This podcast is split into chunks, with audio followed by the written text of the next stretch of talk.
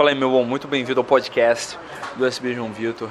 Antes de passar você para o conteúdo que você vai ouvir, eu quero te avisar do Manual Prático da Conquista.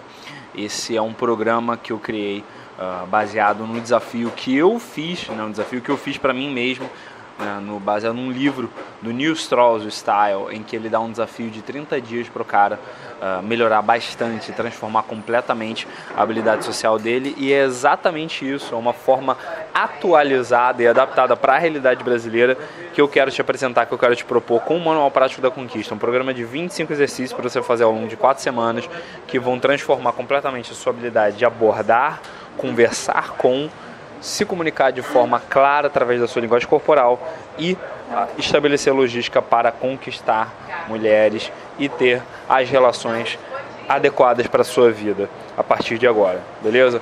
Eu quero que você conheça esse programa. Mais de 140 caras aceitaram o desafio só agora em agosto e já estão vários apresentando resultados, vários estão reportando resultados incríveis na vida pessoal, na vida social, na vida afetiva deles. Eu quero te apresentar esse desafio. Ele está em superboss.com.br barra manual prático. É superboss.com.br barra manual prático. E agora, sem mais delongas, vou passar você para o seu podcast.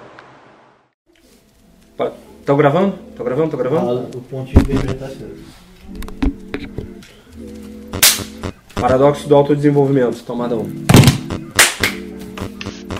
Fala meu bom, tudo bem? Aqui é o João Vitor, da Super Boss. E hoje eu vou retornar a um tema que eu já abordei no canal algumas vezes, mas há muito tempo, quando mais de 80% de vocês ainda não me conheciam, que é o paradoxo do autodesenvolvimento. Muita gente fala de desenvolvimento pessoal, muita gente fala de autodesenvolvimento, mas sempre pelo lado de você estar tá se atualizando o tempo todo, tá sempre buscando o seu melhor e está sempre buscando se transformar, se melhorar. Só que para você começar realmente a buscar a sua melhor versão, o primeiro passo é aceitar a versão onde você está agora. É você aceitar que, no momento atual, o seu momento atual. Então a autoaceitação ela é essencial, ela é uma etapa essencial dessa dicotomia, desse paradoxo entre esses dois extremos que são a autoaceitação e a autoatualização. Só tendo os dois juntos você consegue o autodesenvolvimento. Simplesmente porque quando você é, fica sempre, o tempo todo, vira demais o seu volante na direção da autoaceitação, você, ah, vou simplesmente aceitar. Ah, foda-se, eu tô me aceitando, tô nem aí. Não vou ter hábitos uh, e não vou correr atrás das atividades, não vou tomar as atitudes, não vou tomar as decisões que vão me tornar melhor. Vou simplesmente me aceitar. Vou me aceitar, pronto, é uma, só uma decisão, é só me aceitar. O problema é que quando você vai por esse caminho de mais da autoaceitação, você não está se melhorando, você não está nem se aceitando, você está se enganando. Você está basicamente colocando na sua cabeça uma vozinha dizendo que você não se, nossa, não tem chance de melhorar mesmo, então tanto faz como tanto fez e aceita onde você está e ponto final. Se você exagera demais na outra direção, que é a do, do da autoatualização, sem autoaceitação, você está sempre perseguindo um objetivo que no final não vai trazer o fim dos seus problemas. Pelo contrário, quanto mais você se desenvolve, mais e maiores são os problemas que você tem. A única diferença é que você aprende a lidar com esses problemas e você se torna mais forte, mais eficaz em resolver problemas cada vez maiores. Mas se você anda demais no caminho auto, da autoatualização, sempre complicado falar essa.